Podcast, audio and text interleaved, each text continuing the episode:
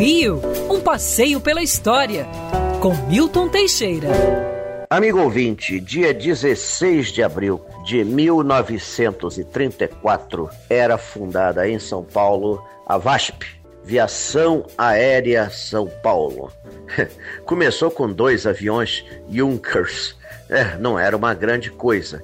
A VASP viria a se tornar uma das grandes companhias de aviação do Brasil. O primeiro voo São Paulo-Rio ocorreu em 1936, com os dois Junkers da VASP.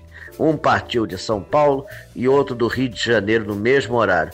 Os dois cumpriram o trajeto, mas se estabacaram na hora de aterrissar. Ninguém morreu. Claro, depois a frota melhorou bastante e o nível de acidente diminuiu consideravelmente. A VASP durou até época recente e foi uma das grandes companhias do Brasil. Morreu junto com a Varig, Cruzeiro do Sul e outras empresas mais na decadência do nosso sistema aeroviário depois da década de 1990.